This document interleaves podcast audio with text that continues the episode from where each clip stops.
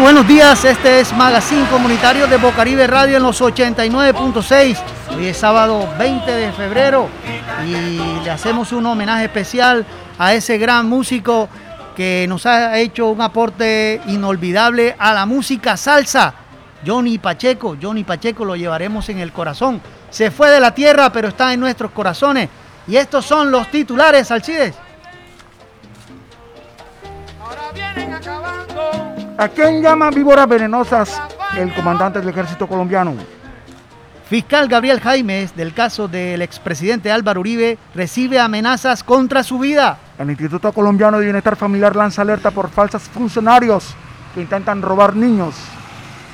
Llegaron las primeras 2.556 vacu- dosis de vacunas contra el COVID a Barranquilla. Seleccionada 80 viviendas para su mejoramiento en soledad. Líder social denuncia ataque de policías en Rebolo. Kim Kardashian y Kanye West se separan tras seis años de matrimonio.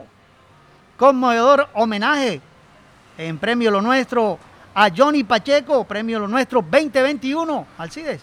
Y 1.301 personas vacunadas contra el COVID en Barranquilla.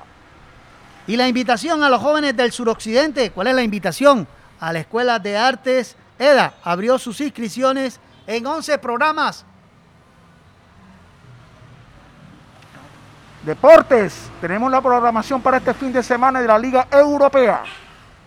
Y en deportes también, todo lo que tiene que ver con Junior. Junior viajó a Tunja pensando únicamente en ganar para enderezar el camino.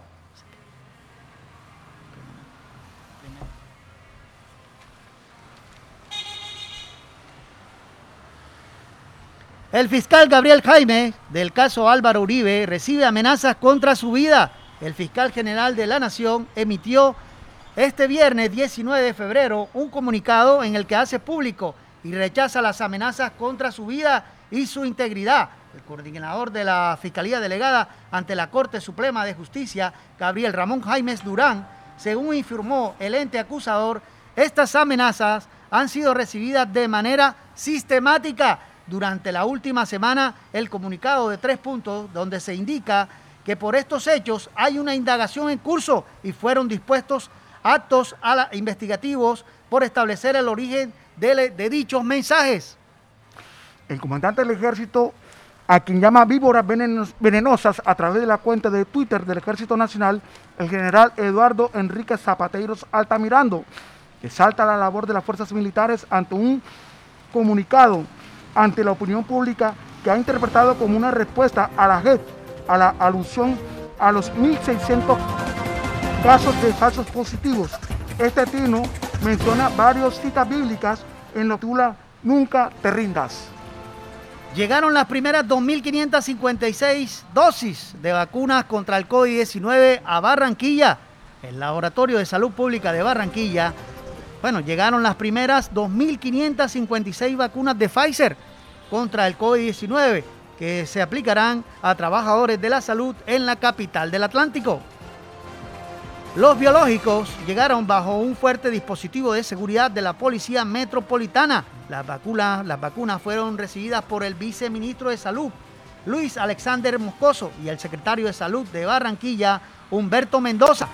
Las vacunas fueron depositadas en el ultracongelador que presentó la Universidad Simón Bolívar, que donó especialmente la Universidad Simón Bolívar. La vacunación comenzó este pasado jueves en tres hospitales públicos y tres clínicas privadas de la ciudad.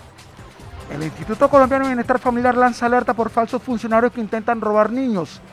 Lanzó una voz de alerta a los padres de familia y cuidadores por una modalidad de robar niños. Se trata de inescrupulosos que se hacen pasar por funcionarios que intentan sustraer de sus hogares a menores de edad. Ante esto, el Instituto Colombiano de Bienestar Familiar advirtió a la comunidad que falsos funcionarios que presentan en moto en una vivienda en el barrio Polo Norte, en San Antero, donde comunicaron a la madre de un niño que no tenía las garantías para cuidarlos, por lo cual se le iban a llevar al menor. Afortunadamente la mujer no entregó a su hijo. Líder social denuncia ataques de policías en Rebolo. Expresó Luis Niño Blanco, me levantaron a garrote. Jorge Luis Niño Blanco denunció este pasado miércoles una brutal agresión que sufrió a manos de varios policías del CAI ubicado en el barrio Rebolo de Barranquilla.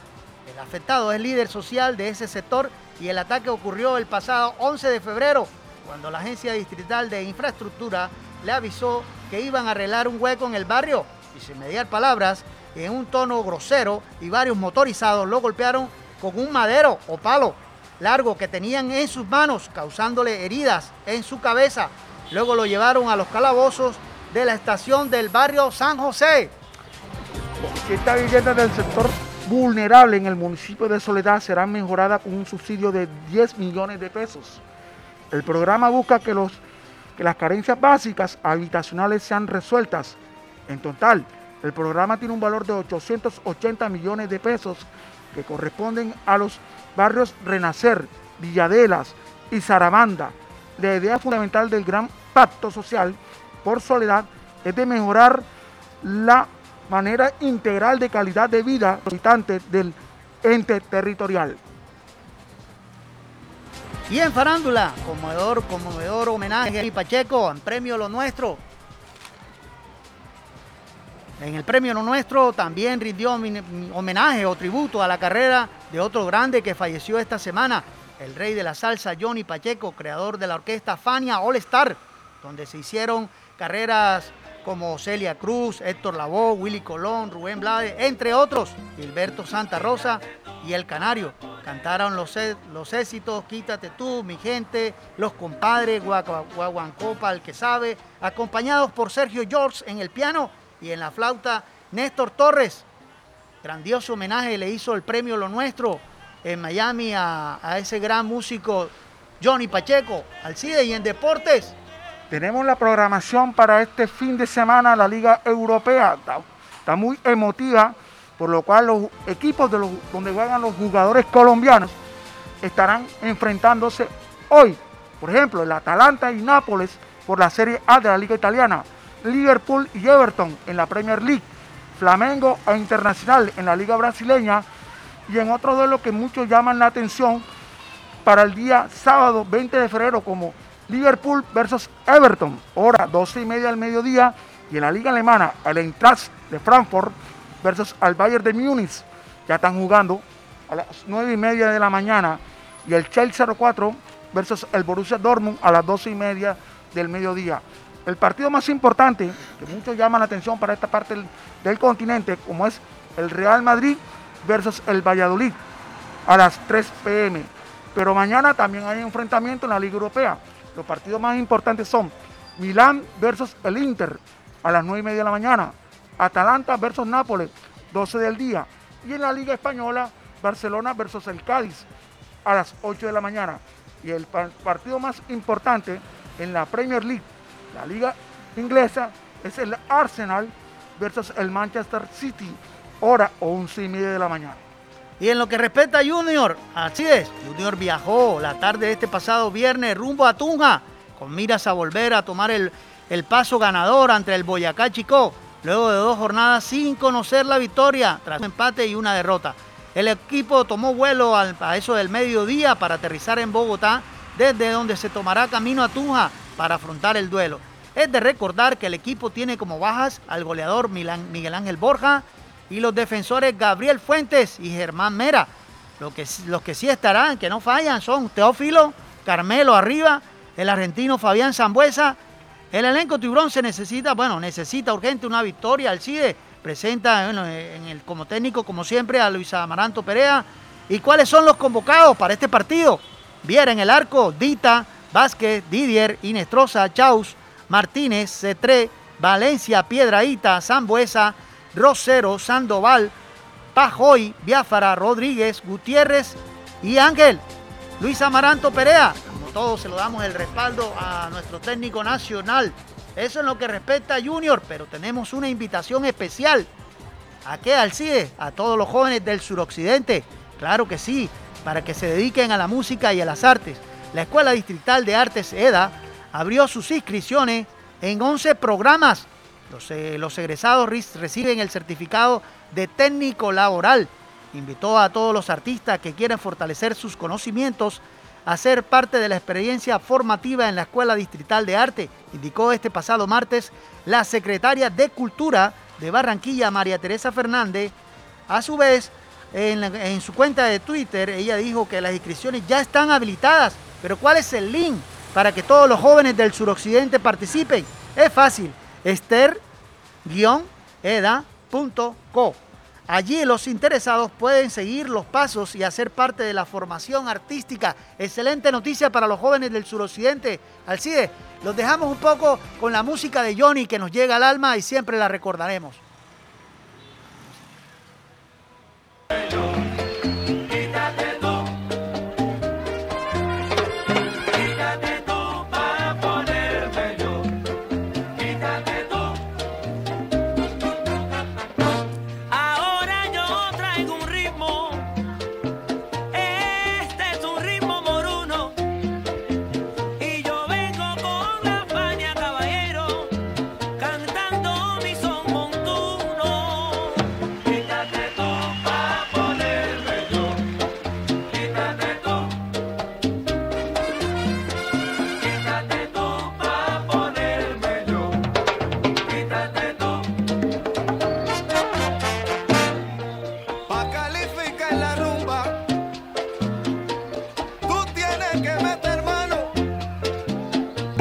Vive Radio 89.6 FM.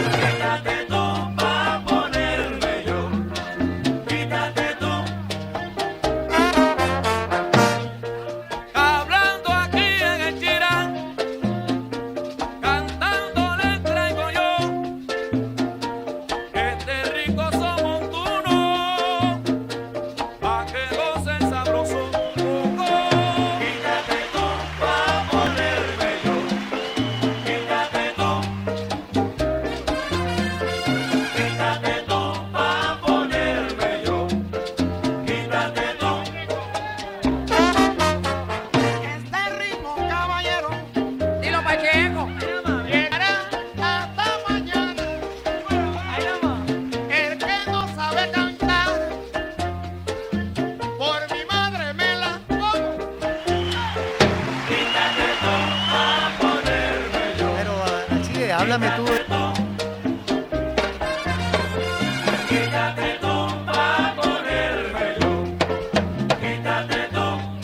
Seguimos en Magazine Comunitario de Bocaribe Radio en los 89.6. Hoy es sábado 20 de febrero y le decimos a todas las mujeres del occidente, seguimos la campaña, seguimos la campaña. Todas las mujeres del suroccidente que estén amenazadas por su pareja o tengan problemas de convivencia, márquenos al 301-464-9296.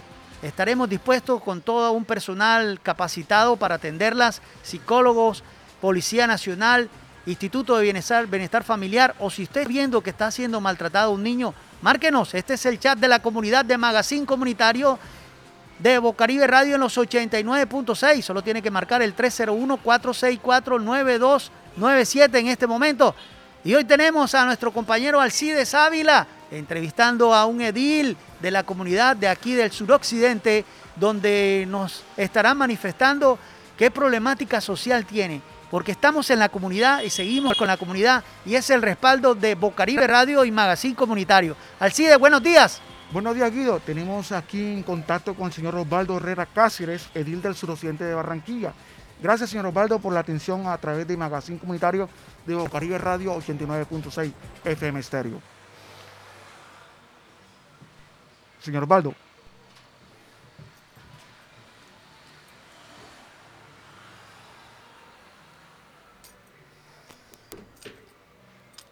Dile que, eh, dile Así que es, Alcides. Seguimos en Magazine Comunitario con la entrevista con Alcides Ávila. Este, Hemos tenido algunos problemas de inconvenientes de técnico, pero ya están solucionados. Alcides, seguimos con el edil. Sí, señor. Buenos días. Señor Osvaldo, ¿cómo está? Bienvenido a Magazine Comunitario de eh, Bocaribe Radio 89.6.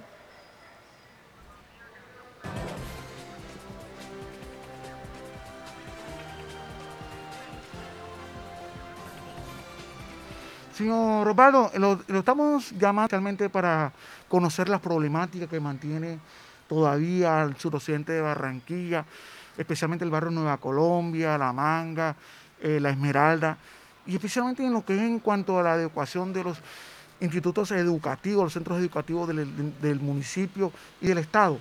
¿Cómo ve usted esta problemática?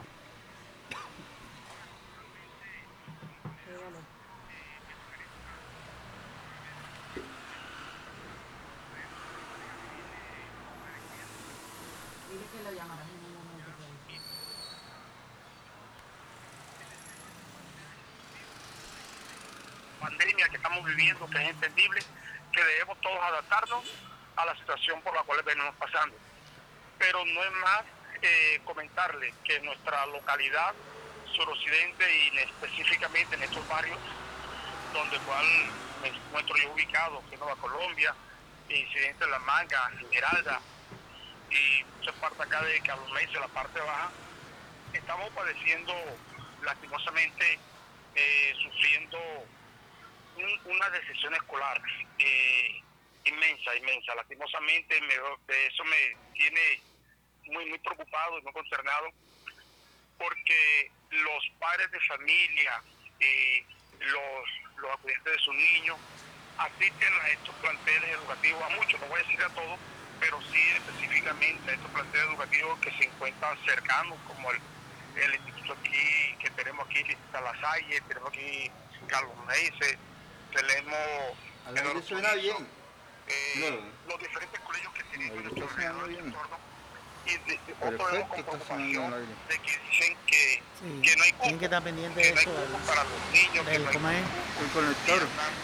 pero vemos a los niños por fuera, fuera. Entonces eso es algo que no hemos podido todavía entender y comprender. No más que hemos eh, tenido unas entrevistas, eh, hemos tenido unos, unos acompañamientos de las autoridades, personas competentes de la Secretaría de Educación, donde cual nos, nos dan unos informes eh, de pronto lo que ellos lo que ellos tienen, lo que ellos manejan eh, en estadística, ya. Pero lo que nosotros vemos en la realidad es totalmente lo contrario. Eh, señor Osvaldo, pero ¿qué le han Sí. dicho las entidades del municipio de Barranquilla con respecto a esa deserción, deserción estudiantil?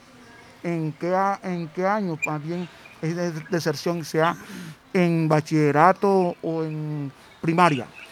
Eh, Bueno, eh, lo que respecta al tema que tengo conocimiento, porque no puedo hablar generalizado, no puedo hablar por todo porque tenía un error, pero lo que sí he tenido conocimiento de, de primera mano, de primera voz, eh, tenemos mucha decisión en el tema de primaria, primaria, niños entre los 8, 8 y los 12 años.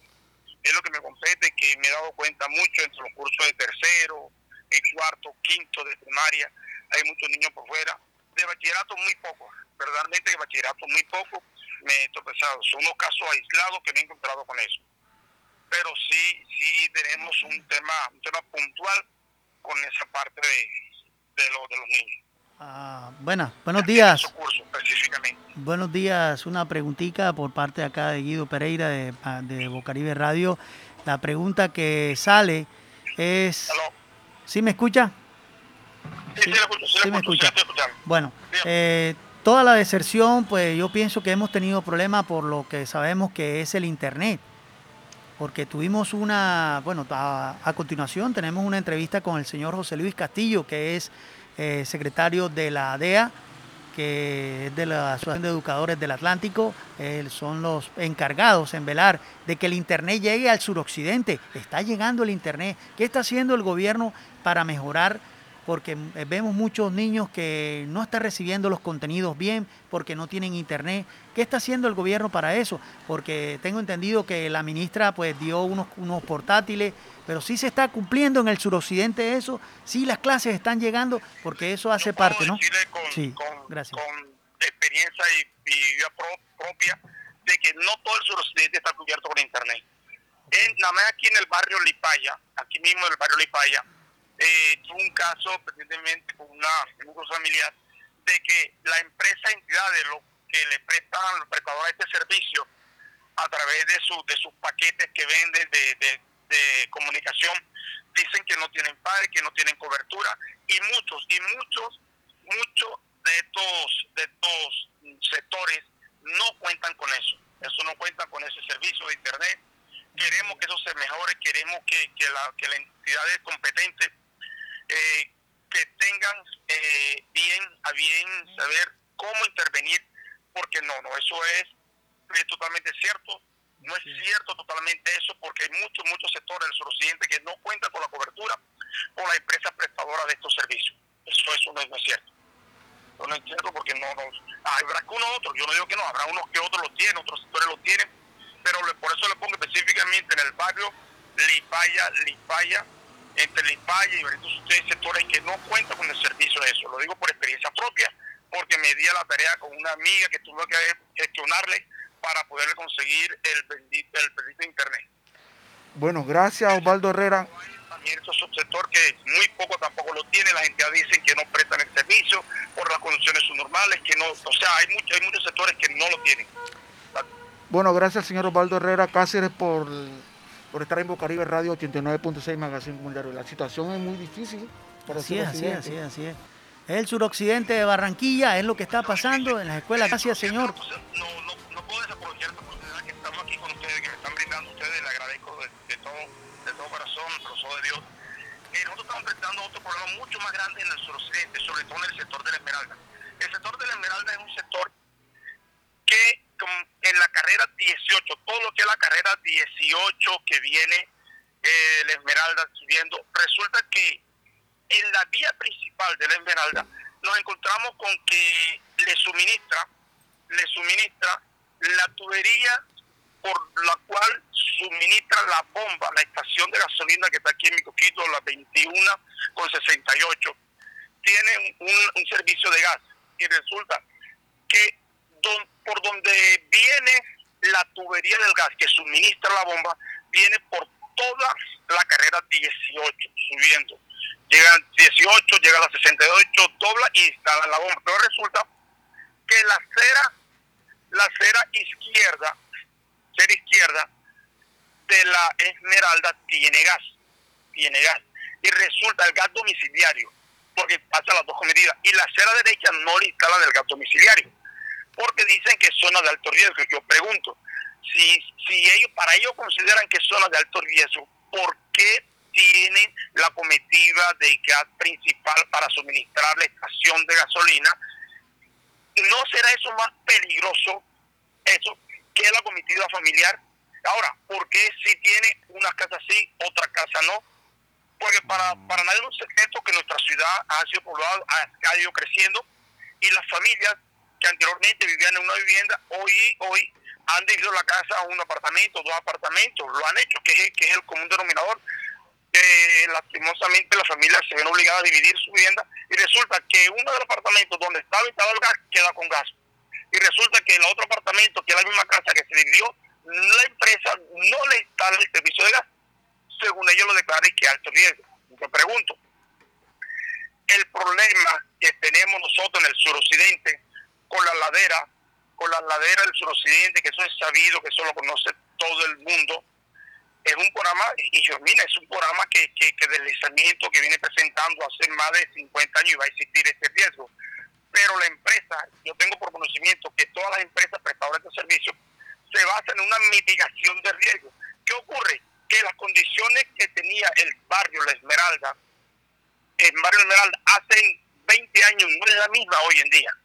¿Por qué? Porque hace 20 años no contábamos con vías pavimentadas, no contábamos con canalización de arroyo, no contábamos con una normalización eléctrica que hoy en día contamos, gracias a Dios, no contamos con, un, con, con el servicio de alcantarillado. Y se supone que a medida que los sectores vayan recibiendo esos beneficios, que se le vayan dando, se le vayan subsanando todas esas necesidades, el riesgo o la mitigación de riesgo automáticamente tiene que ir mi hermano, tiene que ir bajando. Así es, señor Osvaldo. Y no es. pueden ellos argumentar la empresa prestadora del servicio del gas, argumentando de que no les presta el servicio porque aparece riesgo alto. Señores, si se están basando en un plano de mitigación de riesgo de hace 15, 20 años, por ende, le- el resultado le va a dar, le va a dar es negativo. Pero si vienen a terreno, si se dan cuenta de las condiciones que están los sectores, si se dan cuenta de las mejoras que ha venido teniendo nuestro sector, Señor gracias a las administraciones de turbo que han aportado y que han elevado la calidad de vida. No entiendo por qué le niegan el servicio a una, a Señor una familia, a un hogar, de instalarle su gas domiciliario. Entonces, me gustaría que, que indagáramos en eso, que trabajáramos en eso, que ustedes nos acompañaran en, en- en este proceso, no ustedes como medio, expectativa. medio y como entidades que tienen, tienen la vocería y velan por el bienestar de la comunidad. Bueno, señor Osvaldo, gracias por intervenir aquí en Magazine Comunitario. Estamos pendientes de todas las problemáticas que se encuentran en el suroccidente de Barranquilla. Y este programa Magazine Comunitario estará acompañándolos y visitándolos para que usted nos lleve a esos lugares donde se encuentran la mayor problemática en el barrio La Nueva Colombia, en el Esmeralda, el Lipaya. Gracias, señor Osvaldo, por estar en- con nosotros en Bocaribe Radio 89.6. Seguimos con el homenaje a Johnny Pacheco. en Gracias, señor. Osvaldo. Señor Osvaldo, muy amable. Seguimos con el homenaje a Johnny Pacheco. Los dejamos un poquito de lo que queda en nuestras mentes de Johnny.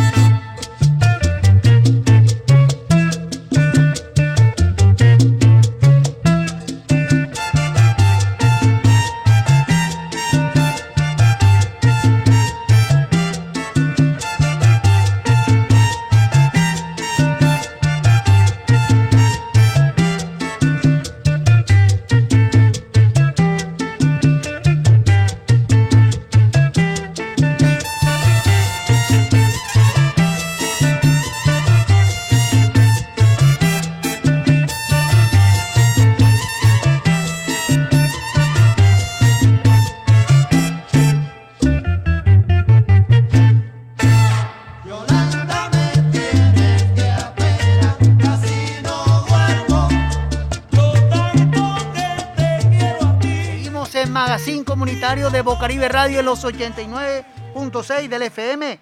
Hoy es sábado 20 de febrero y como todos los sábados tenemos al doctor Gabriel Acosta en produ- de Productos Médicos Natura Costa. Él nos va a aclarar las dudas que tenemos en el suroccidente de si que nos podemos vacunar o no nos podemos vacunar. Estamos con el doctor Gabriel Acosta de Productos Natura Costa. Él estará atendiendo cualquier, cualquier cita que necesite de problemas de salud, los productos naturales de Natura Costa, con el doctor Gabriel Acosta. Hola, buenos días. Este es Magazine Comunitario de Bocaribe Radio. Estamos en la sesión Salud con el doctor Gabriel Acosta. Y la pregunta que sale y la duda que sale en todo el suroccidente es ¿qué contraindicaciones tendrían la vacuna para el coronavirus en algunas personas alérgicas? Gracias, buenos días, doctor Gabriel Acosta de Productos Natura Costa, en Magazine Comunitario de Bocaribe Radio en los 89.6. un medicamento, complicaciones, no. Lo que sí es que como es, ¿qué tal Guido Pereira? Un abrazo para usted y todos los oyentes de Bocaribe Radio. Bueno, hablar de las vacunas en cuanto a personas que son alérgicas, pues no podríamos decir si va a tener alguna contraindicación o no. Lo que sí es que como es algo totalmente ajeno a nuestro organismo, podría desencadenar en algunos casos eh, fenómenos alérgicos. Eso está dentro de las complicaciones que podría llegar a presentarse como cualquier otro medicamento incluso. No, este es un, no es un medicamento, es un biológico, pero sí podría presentarse alguna complicación. De allí que siempre que las personas son vacunadas, pasan a un espacio donde son valoradas por un médico, un profesional de la salud, para ver si hay alguna reacción adversa a la inoculación del biológico. Entonces es solo eso, tener como la precaución y ante todo cuando se va a aplicar la vacuna, pues le harán un interrogatorio donde la persona debe manifestar si tiene o no algún fenómeno alérgico a algún tipo de medicamentos. Es lo único que...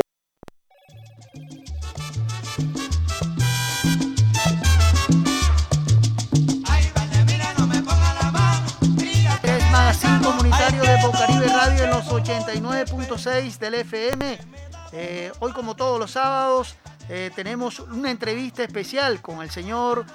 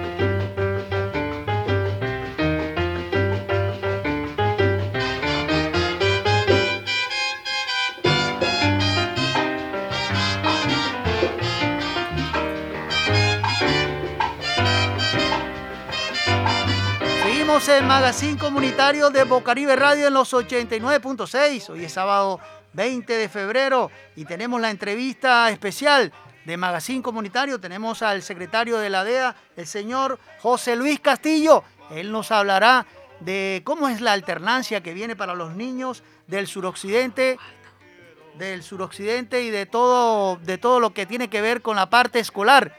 Queremos preguntarle si el gobierno está preparado, si estamos preparados, la parte distrital, la, digamos la Secretaría de Educación Distrital, para la alternancia.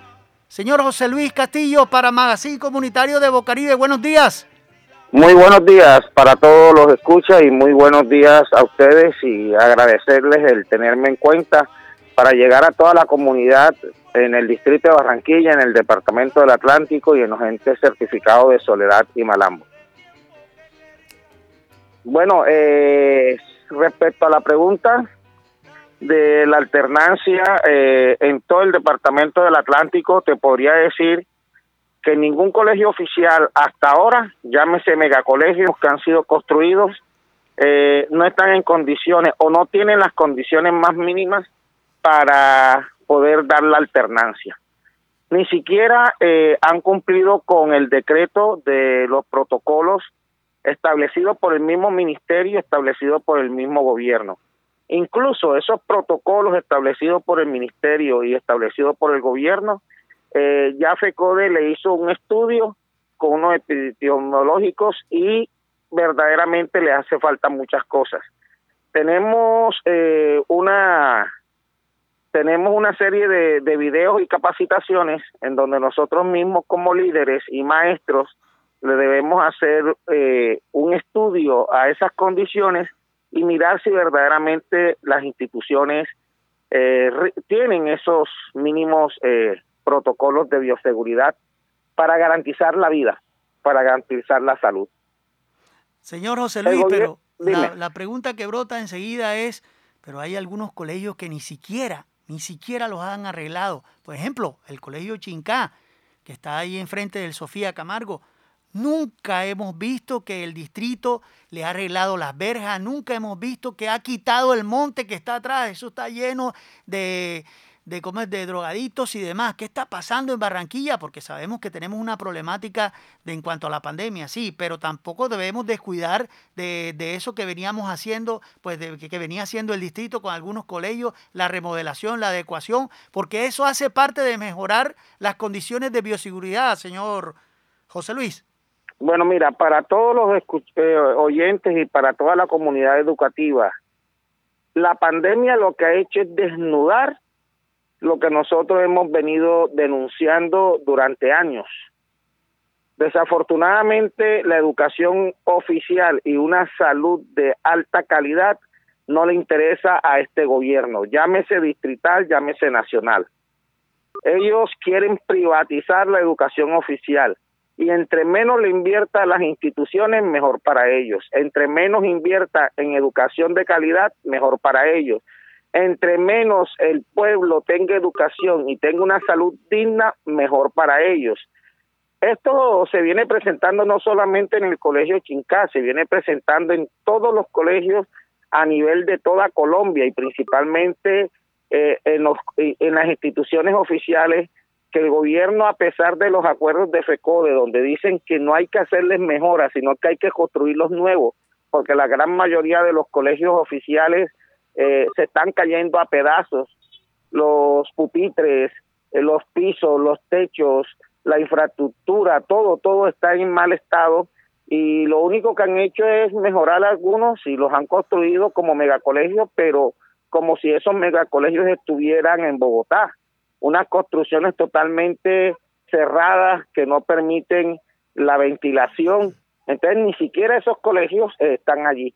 El caso del, chin, del Chinca lo conocemos directamente desde el sindicato, porque nosotros estuvimos trabajando hace años cuando la cuestión de la jornada única, así es, así en donde es. el distrito estaba prometiendo que todo colegio que entrara a la jornada única se le iba a, a, a construir y eso fue uno de los colegios el cual el distrito dijo que iba a intervenir y que le iba a hacer la, la construcción, pero de aquello nada, como pasa con este gobierno, que es un gobierno mentiroso, que promete y promete y promete, y a pesar de nosotros estar reunidos allí en comisiones con padres de familia, y convencieron a los padres de familia, en ese tiempo la, la, la Secretaría de Educación era la doctora Karen Agudinén, Ella se comprometió con la rectora, con los maestros, con los padres de familia, porque nosotros decíamos con la directriz de FECODE que no tenían las condiciones. Es que el Chincá desde hace rato viene eh, deteriorándose, viene cayéndose, cuando se llueve se inunda, los cursos se están cayendo a pedazos y se les prometió que si entraban a jornada única le iban a construir.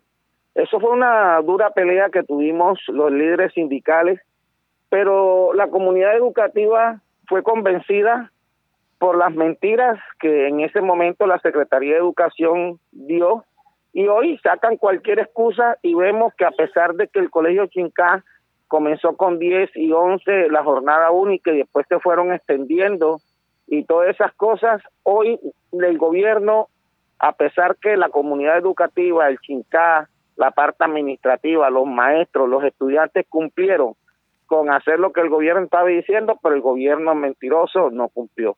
Y hoy podemos ver cómo está el Colegio Chincá, igual que el Chincá, muchas instituciones que les prometieron y de aquello nada, gana de nada.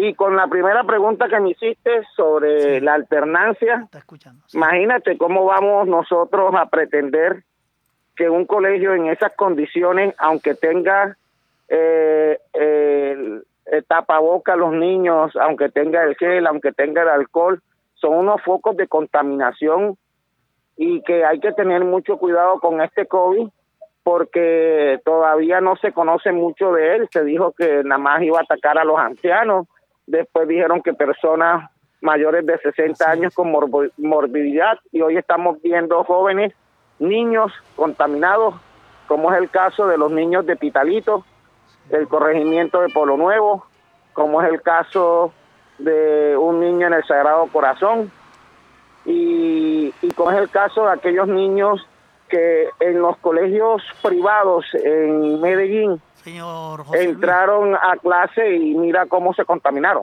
Señor José Luis, disculpe. Dígame. Hay un compañero que le quiere hacer una pregunta, es Alcides Ávila, un compañero acá de Magazine Comunitario, él tiene una inquietud. Sí, dígame. Señor le Con mucho Alcides- gusto. Si puedo, estoy para servirles. Señor Solís, le habla Alcides Ávila. Eh, tengo una inquietud. Hay una entidad educativa distrital que se encuentra ubicada en el barrio La Unión. Y en la parte de afuera, que son lugares que son pertenecientes a la institución educativa, se encuentra Disculpa, no te escucho muy bien. Señor Solís, eh, ¿ya me escucha muy bien? ¿Me escucha? Señor Solís. Que, en el barrio de la Unión, Sí, hay una entidad educativa distrital que se encuentra en una, eh, es una entidad educativa. Y en la parte de afuera, que son espacios del, del colegio distrital, hay un taller de latonería, un taller de pintura de carro, que ha hecho el distrito, que ha hecho eh, la- el distrito de Barranquilla a través de Secretaría de Educación para quitar ese negocio de taller de pintura.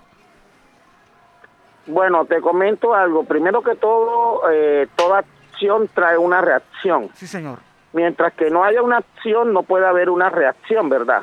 Ahí la comunidad debe manifestar la queja ante el sindicato, porque es que el sindicato ADEA no solamente está para defender la educación oficial, está para defender toda la comunidad educativa y todo lo que forme parte de la comunidad educativa.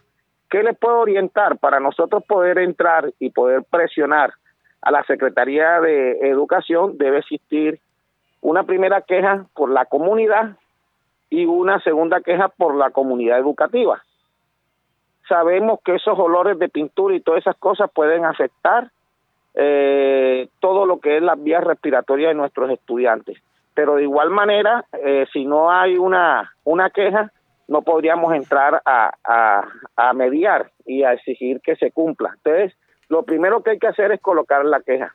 Y lo segundo, que tenemos que pensar a futuro, porque de pronto nos pueden sacar la excusa que ahora no pasa nada porque los pelones están llegando, pero en un futuro, cuando nuevamente podamos llegar a la institución, entonces nos veremos que también va a estar afectando.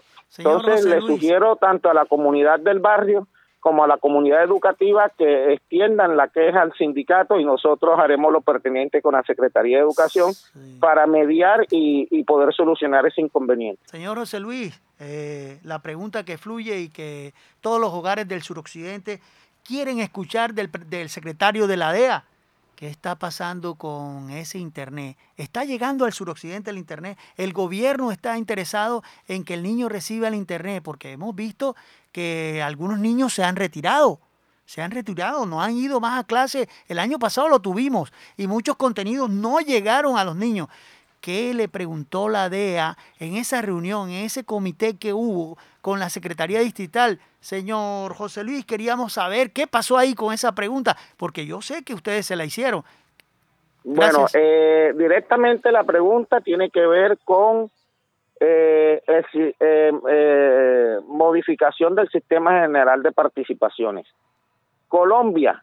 Colombia es uno de los países que menos invierte en salud y en educación. ¿Verdad? Menos invierte. Entonces, nosotros hemos propuesto que le hagan eh, una modificación al sistema general de participaciones en donde la educación y la salud tenga más inversión. Si no hay inversión, no puede haber tecnología, no puede haber TIC, no puede haber nada de estas cosas. Entonces, no solamente la tecnología, nos podemos dar cuenta que el gobierno no quiere invertir en los colegios oficiales y tiene que invertir no solamente en infraestructura, sino en acueducto, en acartarillado, en las condiciones que se le debe dar a los estudiantes y entre todo la cuestión de los TIC, hacer hacer el, el wifi eh, comunitario, que las personas puedan salir y puedan tener su, su red de wifi, que cada uno de los estudiantes pueda tener su tableta, pueda tener su computador. Eso, por eso estamos peleando a eso. Así es, señor José Luis. En Magazine Comunitario de Bocaribe Radio le damos las gracias porque respondimos esas preguntas del suroccidente de la alternancia, respondimos si el gobierno nacional está interesado en arreglar los colegios. Tenemos pues, esto es una, digamos, es un hablar de la comunidad. Estamos en el suroccidente y el suroccidente quería saber con el secretario de la DEA qué había pasado en esa reunión. Gracias, señor José Luis. Aprovecho, Sí, dígame, aprovecho sí, para invitar a toda la comunidad y a todos los compañeros que nos están escuchando que nos apoyen, que todavía a pesar de ser un año atípico por la pandemia, estamos en lucha defendiendo la educación oficial, la inversión en salud, en educación, la modificación del sistema general de participaciones, pero necesitamos el apoyo de los padres de familia, de toda la comunidad y de todas las personas que verdaderamente nos interesa que Colombia sea un país con educación de alta calidad y una salud digna. Así es, gracias señor José Luis, muy amable por su atención, secretario de la DEA, gracias, muy amable. Seguimos en Magazine Comunitario de Caribe Radio en los 89.6. Seguimos con el homenaje a Johnny Pacheco y los dejamos con música de Johnny. Pacheco, yo no he querido invadir tu territorio. Pacheco, yo no he querido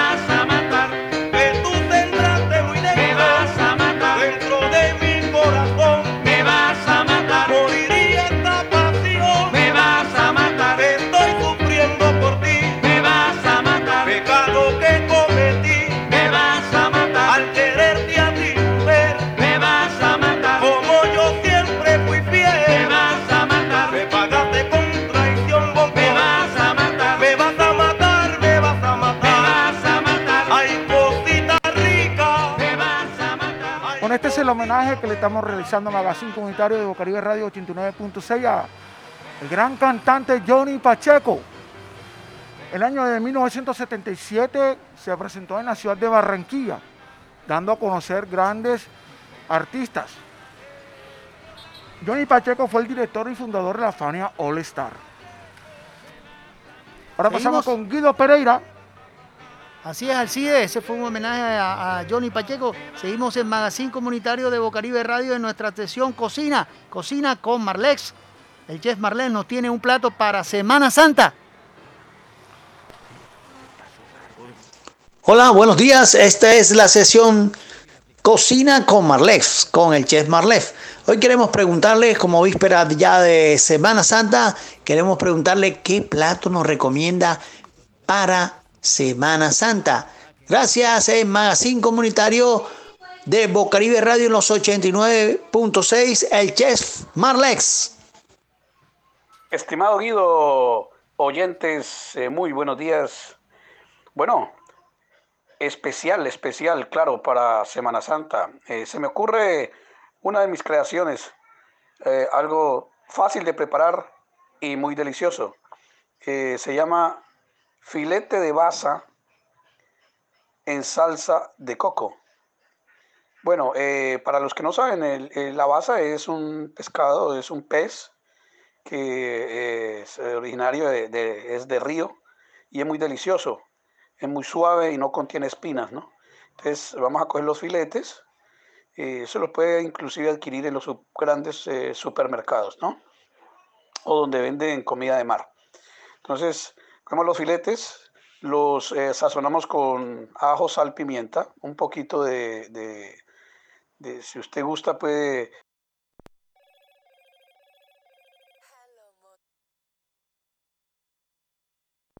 colocarle estragón, que es deli- eh, le da un toque dulce. este, lo consigue también en los condimentos, en las especias que venden en los eh, supermercados también.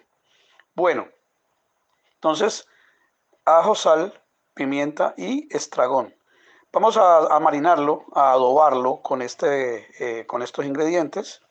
Lo dejamos, eh, ah, perdón, también lleva un poquito de vino blanco a, a su elección, si, si usted quiere, es opcional. Entonces eh, se deja por una hora tapadito para que coja el, el- el- la sazón, el sabor. Posteriormente para la preparación vamos a colocar eh, un sartén de cocina, le colocan unas dos o tres cucharadas de aceite de oliva, ponemos a que se caliente y ahí lo vamos a sellar, lo vamos a, a sofreír. Sofreímos en, en este, en este aceite que quede sofreído por ambos lados, sofrito por ambos lados. Bien, bueno, ya eh, haciendo esta operación, lo retiramos y en un recipiente aparte vamos a preparar la salsa. Es muy sencilla. Vamos a colocar, eh, vamos a colocar, eh, a coger un coco o, la mitad de un coco según el tamaño. Lo rayamos y lo, le vamos a extraer el jugo, o sea, la leche del coco. Cuando usted raya el coco, usted solamente con la mano aprisiona y va saliendo la leche ella misma. Entonces sacamos, eh, le extraemos la leche del coco, lo colocamos en un recipiente y eh, preferiblemente en un sartencito hondo y vamos a colocarlo allí. Luego le vamos a colocar eh, un poco, un media taza de caldo de pescado. O sea que puede ser cualquier pescado que tengas eh, ah, o tengas eh, en tu casa o haces con las cabezas, haces un caldo y ese caldito lo vamos a colocar ahí en el sartén, media taza. Colocamos la leche de coco y vamos a colocarle un poquito de sal y pimienta y comenzamos a calentar, a, a calentar. Después de que ya esto ya lo haya calentado, le colocamos una cucharada de mayonesa y vamos a colocarle 90 gramos de crema de leche.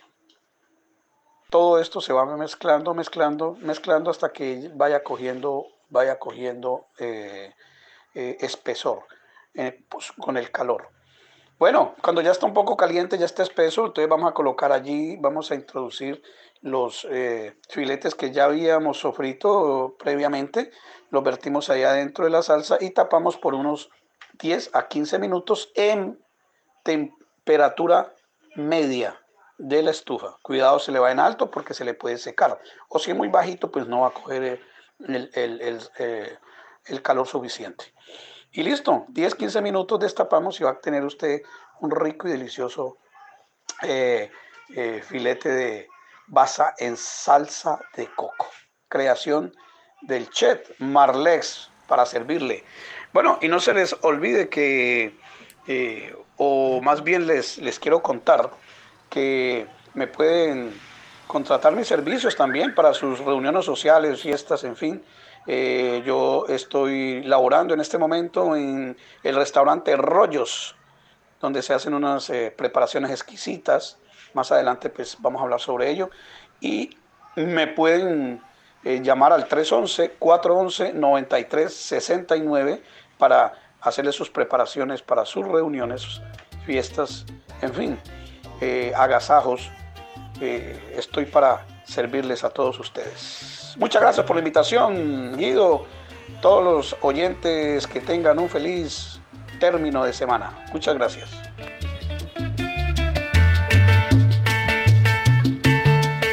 Seguimos el magazine comunitario y tenemos la frase del día para todo el suroccidente. Dejarlos con una frase positiva que llegue al corazón. El éxito es la suma de pequeños esfuerzos repetidos día tras día. Así es. Una despedida para todo el suroccidente. Bueno, le damos la total agradecimiento a toda nuestra amable audiencia del suroccidente de Bocaribe Radio 89.6 y Magazine Comunitario. Los, esperaremos- los estaremos esperando el próximo sábado de 9 a 10 de la mañana a través de Bocaribe Radio. Muchas gracias por su amable atención. Así es, Alcide. Un saludo a todo el suroccidente, La Manga, Surdí, Villate, Magazine Comunitario de Bocaribe Radio en los 89.6 del FM.